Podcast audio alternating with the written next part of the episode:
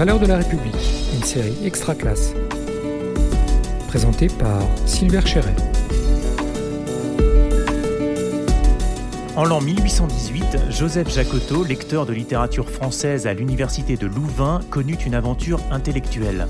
C'est par ces mots que commence le livre de Jacques Rancière, Le Maître ignorant, qui raconte la découverte pédagogique surprenante que fait Joseph Jacotot cette année-là sur ses élèves. Bonjour, je suis Sylvain Chéret, vous écoutez L'étonnement en pédagogie ou l'art de faire confiance, une livraison de Extra Classe, la plateforme de podcast de réseau Canopé. Parce que l'enseignement offre toujours des sujets d'étonnement, nous allons partager avec vous une aventure pédagogique enthousiasmante et, disons-le, réjouissante, qui réinterroge la double relation entre l'enseignant et ses élèves, mais aussi entre les élèves et les savoirs. C'est pour partager cette expérience qui vous a profondément marqué au point de la retranscrire sous la forme d'une lettre que je vous reçois aujourd'hui, Sandrine Hussenet Lemével. Sandrine, bonjour. Bonjour. Nous sommes avec vous par téléphone, d'où une qualité audio euh, qui, sonne un peu euh, rapport téléphonique. Vous enseignez la littérature, l'histoire, la géographie et l'éducation morale et civique en CAP et en bac pro au lycée Ampère de Josselin dans le Morbihan. Vous êtes aussi animatrice théâtre dans deux établissements scolaires. Et j'ajoute que vous êtes auteur, metteur en scène, comédienne, slameuse et que euh, vous invitez toutes ces formes créatives dans vos classes pour faire pratiquer euh, en particulier le théâtre et le slam avec vos élèves. Sandrine, si vous aviez un mot pour exprimer votre état d'esprit d'enseignante aujourd'hui, quel serait-il? Je reste, euh, depuis que j'ai découvert ce que c'était que d'entrer dans une salle de classe, très enthousiaste et toujours toujours heureuse et avide de découvrir de nouvelles aventures, effectivement, de, de pédagogique et de relations euh, avec des élèves que je cherche toujours à motiver. Enfin, personnellement, du coup, je suis toujours motivée. Motivé, c'est le mot que nous retiendrons. L'aventure que vous allez nous, nous, relater prend naissance dans le contexte tragique de l'hommage rendu à Samuel Paty dans votre établissement le 2 novembre 2020. Ce jour-là, lors de cette cérémonie et devant les élèves, le proviseur lit la lettre aux instituteurs de Jean Jaurès et vos élèves interviennent pour lire le poème L'art et le peuple de Victor Hugo. C'est en commençant la séquence pédagogique consacrée à la laïcité, la liberté d'expression et d'opinion que vous avez écrite et préparée à, l'attention de vos élèves de terminale Bac Pro, plus précisément, hein, que vous vivez une situation surprenante déclenchée par un élève. Est-ce que vous pouvez nous décrire le cadre de cette situation et ce qui s'est passé d'étonnant à ce moment-là? Alors, ma volonté était de, retracer pour toutes mes classes, quand même, hein, euh, l'histoire de la laïcité de la, liberté d'expression en France depuis le XVIIe siècle jusqu'à nos jours, en passant, bien sûr, par euh, les Lumières, euh, le combat laïque euh, de la Troisième République, jusqu'aux caricatures Charlie Hebdo et jusqu'à finalement la mission qu'avait assumée Samuel Paty. Alors donc, mais ma séquence la plus, la plus ambitieuse, c'était celle que j'avais préparée pour les terminales, bac pro. et je, je l'avais intitulée exceptionnelle d'ailleurs pour motiver bien les élèves. Et puis ça avait été, ça avait été très très bien accueilli par tout le monde. Alors, j'ai commencé mon cours euh, donc avec mes grands, ce que j'appelle mes grands, c'est-à-dire mes terminales. Et comme souvent, quand, on, quand mes élèves ont une heure de libre, des élèves ont demandé à venir en cours avec moi.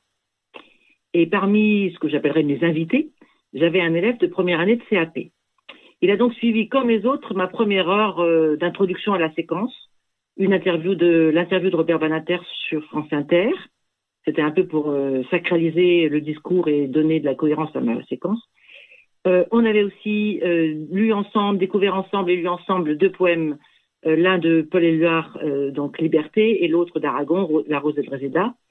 C'était une histoire de placer un peu la, résistance et la laïcité dans, dans, mon, dans, dans mon introduction.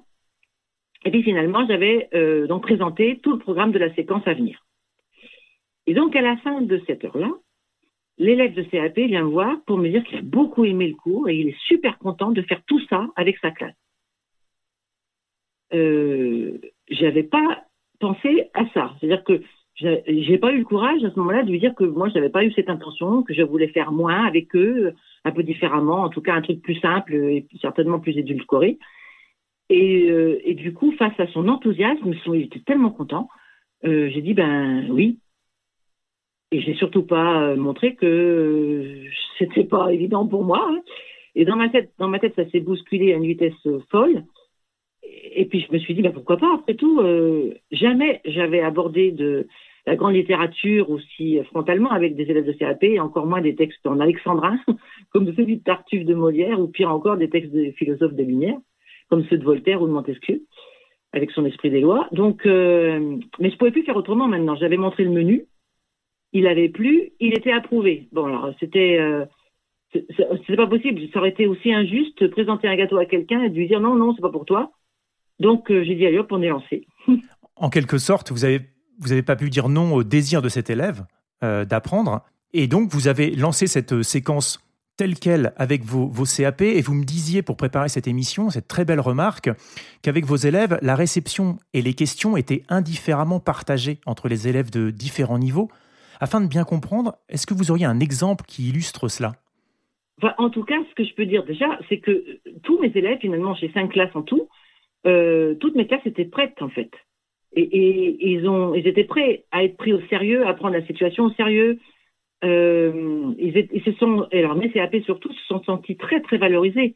Parce qu'en en fait, c'est des gamins, euh, donc mes élèves de première année de CAP, électriciens, et la moitié viennent de SECPA, le tiers est allophone, donc ils n'ont pas l'habitude d'être aussi valorisés, en fait.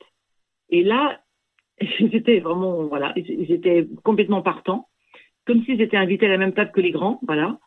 Et puis euh, là où ils m'ont impressionné, et, complètement, ils ont complètement remis en question euh, euh, mes a priori sur les capacités de mes soi-disant élèves en difficulté.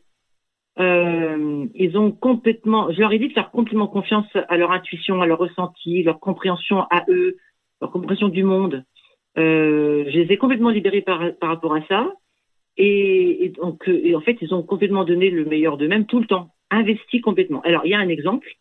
On est en train, donc, avec cette classe-là de CAP, de lire le poème de Liberté de Paul Éluard. Et, euh, et, du coup, je m'arrête quand même souvent parce que faut quand même comprendre chaque strophe, quoi. Et alors, la deuxième strophe, c'est euh, sur toutes les pages lues, sur toutes les pages blanches, pierre, sans papier ou cendre, j'écris ton nom. Alors, elle est mystérieuse, cette histoire de pierre, euh, de de papier, de cendre. Alors, euh, comme je leur ai expliqué que le principe euh, de la création surréaliste, c'est justement cette liberté d'interprétation, parce qu'en fait, on communique d'inconscient à inconscient et que je fais de pas confiance. Parce que de toute façon, quoi qu'il arrive, on aura raison. Je pose la question, alors c'est quoi cette histoire de pierre, sang, papier ou cendre? Et tout le monde lève la main, et il y en a un qui me répond, bah, c'est le jeu de pierre, feuille, ciseaux, madame. Sauf que là, la moitié du jeu est mort. Bon, voilà. Ben moi, je n'avais jamais vu cet endroit-là comme cette espèce de jeu mort, effectivement, ensanglanté, en cendres. Alors normalement, c'est un jeu joyeux. Et là, il me dit voilà, c'est un jeu, mais en fait, euh, c'est un jeu, c'est un jeu de quelqu'un qui qui a perdu l'espoir. Voilà, et, des exemples comme ça, vous en avez eu plein. C'est ce que vous racontez d'ailleurs dans votre lettre, dont on reparlera tout à l'heure. Euh, et, euh, vous avez pu mesurer à quel point les, vos élèves de CAP avaient des, des, remarques aussi pertinentes que, que les élèves de terminale, malgré leur âge et malgré leur niveau euh, soi-disant scolaire. Et en quelque sorte, je voudrais aborder la question du contrat didactique. Tiens, vous savez, ce contrat qui positionne l'élève et l'enseignant dans un espèce de jeu de rôle un peu habitué, il s'est retrouvé finalement la bousculer. Et ce que vous me disiez aussi pour préparer, de parler à des humains citoyens avant de parler à des élèves. Qu'est-ce que vous entendez par là et, que pouvez-vous dire de cette relation nouvelle que vous avez créée, euh, enseignant-élève-savoir, dans ce cadre? Effectivement, c'est quand même quelque chose que j'ai souvent pensé et, que j'ai souvent dit à mes élèves qu'ils avaient une mémoire d'élève qu'il faut mobiliser, mais ils avaient aussi une mémoire de citoyen, une mémoire d'être humain, et que parfois c'était celle-là qu'il fallait mobiliser. Euh, parce que parfois ce qu'on se transmet, ça dépasse le cadre d'une salle de classe. Hein. c'est au-delà d'un objectif de l'examen. Mais alors euh, là, cette fois-ci, on était vraiment en plein dans ce, cas de figure-là, en fait. Euh, ils ont tous compris que c'était ça l'enjeu, que l'idée et l'idéal, c'était de, Ils avaient soif de ça, en fait. Hein. C'était soif d'apprendre, de faire, de grandir, de devenir, et que c'était... On dépassait largement le cadre scolaire, là où, d'habitude, ils sont en difficulté. Et donc, euh, ils ont été super investis dans tout. Dans, l'étude de Tartuffe, euh, dans l'étude, dans, la lecture des textes de Montesquieu, de Voltaire, de Gambetta au, XXe siècle. ils ont été, euh, ils ont été complètement dedans parce que je leur avais retiré complètement l'idée qu'ils pouvaient qu'ils étaient des élèves. Moi, je m'adressais à des citoyens parce que c'était le citoyen qui était concerné par ça, parce que c'était euh, c'était même le monde qui est concerné par euh, l'intégrisme et, le combat qu'on peut mener avec avec nos crayons et nos stylos et nos caméras, etc. Enfin, on était, oh, c'était vraiment et, et, du coup, comme il n'était plus dans l'idée d'être jugé comme élève, eh bien finalement, il s'est avéré que c'était eux, mes élèves de CAP, qui étaient les plus, euh, les plus impliqués, les plus compétents aussi même, parce qu'ils étaient en direct avec leurs ressentis, avec leurs questionnements, avec leurs réflexions. Euh, ils étaient, en fait, ils étaient prêts complètement à, réfléchir, à exercer leur esprit critique, euh, à hiérarchiser les valeurs. J'avais des élèves vraiment très très impliqués, d'autant que euh, j'en ai, parmi mes, ces élèves de CAP, j'en ai cinq qui sont musulmans et qui avaient vraiment besoin de penser. Ils avaient besoin qu'on, de penser ça. De pouvoir mettre en mots les choses. Et c'est là que vous avez ouvert une porte. En fait, vous êtes devenue la médiatrice de la parole et, là où il y avait, euh, il y aurait pu avoir un rapport justement d'enjeu, d'évaluation, tout à coup vous avez eu vraiment, c'est ce que vous disiez, vous avez parlé donc à des élèves en direct, à des, à des enfants, à des jeunes en direct. Et, euh, et du coup, c'est ça, et on l'entend dans vos mots, hein, qui, est extrêmement enthousiasmant, et c'est cette fameuse aventure intellectuelle euh, qui est l'objet de, notre échange. Dans la pure tradition de l'enseignement des Lumières, c'est la voie que vous empruntez. Le contexte, nous l'espérons, va se normaliser, hein, moins de violence, les cours vont reprendre hors de cet état d'exception. Quelle trace aura laissé cette aventure dans votre pédagogie, dans votre classe, dans vos pratiques? J'ai deux réflexions par rapport à ça. La première, c'est que euh, j'ai vraiment senti la nécessité de laisser ma salle ouverte, non seulement aux élèves qui ont euh, l'heure dans leur emploi du temps, bien sûr, ceux qui ont sont, officiellement là, mais aussi à tous les autres qui veulent, euh, qui souhaitent venir parce qu'il m'est arrivé, il y a eu des élèves que je ne connaissais pas, qui sont venus, hein, qui, se sont, qui ont été invités par leurs camarades et qui, qui ont été invités à venir en cours pendant pendant cette séquence-là. Ils étaient de n'importe quel niveau et ils n'avaient pas celui obligatoirement celui de la salle, la classe dans laquelle ils entraient, ni le niveau ni la formation.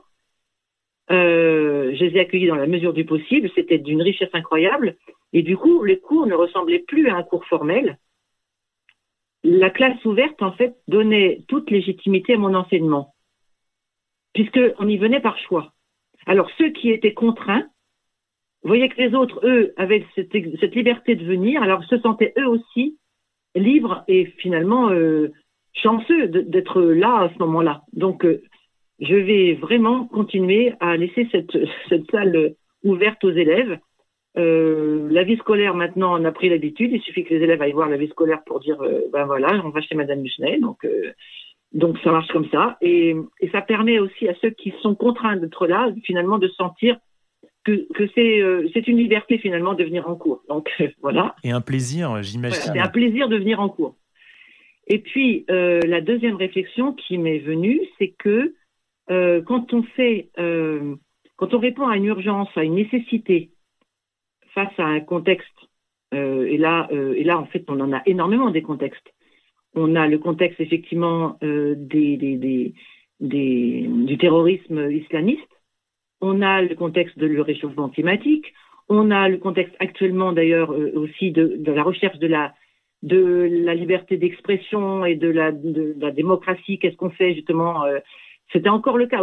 Là, les jours qui viennent de passer, là, on, on a parlé, on a parlé de, de l'article 24 de la loi sur, la sécurité. Donc, il y a énormément de choses comme ça qui sont de l'actualité. Et, là, les élèves sont absolument demandeurs. Et donc, euh, j'ai compris que euh, les meilleures séquences que je pouvais leur proposer à mes élèves, c'est celles qui répondent le mieux aux questionnements de ces adolescents qui, qui sont aussi des citoyens de France, mais aussi des humains du monde et qui ont cette séquence, elle a, super bien marché parce qu'elle répondait à une véritable attente. Alors c'est vrai que là, pour le coup, je mesure complètement la chance que j'ai moi d'enseigner euh, le français, l'histoire, la géo et le MC parce que c'est dans ce lieu-là qu'on a les réponses et qu'on peut apporter euh, cette lumière-là. parce que j'ai, je discute avec des collègues qui me disent, mais comment on fait pour leur apporter un peu d'espoir à ces enfants-là? Parce que franchement, c'est compliqué. Hein euh, c'est la crise du Covid, etc. Tout, ça qui se, où la perspective, on n'arrive pas à l'avoir, on n'y trouve pas de stage parce que les entreprises ne donnent pas de stage, n'ouvrent plus aux, stagiaires, etc. Qu'est-ce qu'on fait? Eh bien, la seule lumière que je connaisse réellement, c'est celle du savoir, de la culture, euh, de la de la pensée. Et c'est ça la lumière. Et en fait, ils, adhèrent complètement à ça des nous à penser aussi par rapport aux infox, par rapport au, complotisme. Aidez-nous à avoir l'esprit critique. Enfin, c'est vraiment, vraiment ça. Et donc, pour conclure, j'ai donc ces deux réflexions-là, classe ouverte et nécessité de me caler, même si j'ai préparé mes séquences bien à l'avance, me caler sur l'actualité, sur les, questions, sur le désir en fait des élèves. J'aime bien terminer, et ça, sera fera un, une bonne conclusion avec une anecdote marquante. On en avait évoqué une euh, quand les élèves ont découvert euh, euh, les, les, penseurs des Lumières, notamment Voltaire, je crois, et qu'ils ont fait le lien avec Badinter. Est-ce que vous pouvez simplement, pour conclure, nous raconter cette anecdote-là Alors, euh, donc on venait de, c'était encore avec les classes de CAP, on, venait de terminer l'étude du texte de Montesquieu sur les, donc c'est dans l'esprit des lois, les quatre sortes de crimes, et particulièrement sur la nécessité, selon Montesquieu, de confier les crimes contre la religion à la divinité et pas aux humains, parce que à eux la charge de s'intéresser aux crimes contre la tranquillité et la sûreté. On avait fait ça, euh, ils avaient déjà été complètement accrochés, et on en était à la lecture de la prière à Dieu de Voltaire, dans son traité sur la tolérance.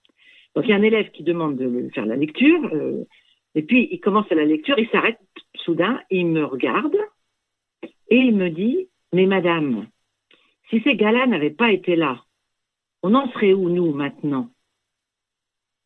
Et c'est là que euh, je lui dis qu'effectivement, à tous les siècles, il y a eu des hommes importants. Sandrine Hussenet-Lemével, je vous remercie d'avoir partagé votre expérience et votre analyse. Très bonne journée à vous. Merci beaucoup, pareillement. J'informe nos auditeurs qu'ils pourront retrouver votre lettre à votre correspondant sur Extra Classe en format audio, lu par vos soins, ainsi qu'une version de la lettre de Jean Jaurès aux instituteurs. Vous avez écouté Extra Classe, la plateforme de podcast de réseau Canopé consacrée à l'école et ses pratiques.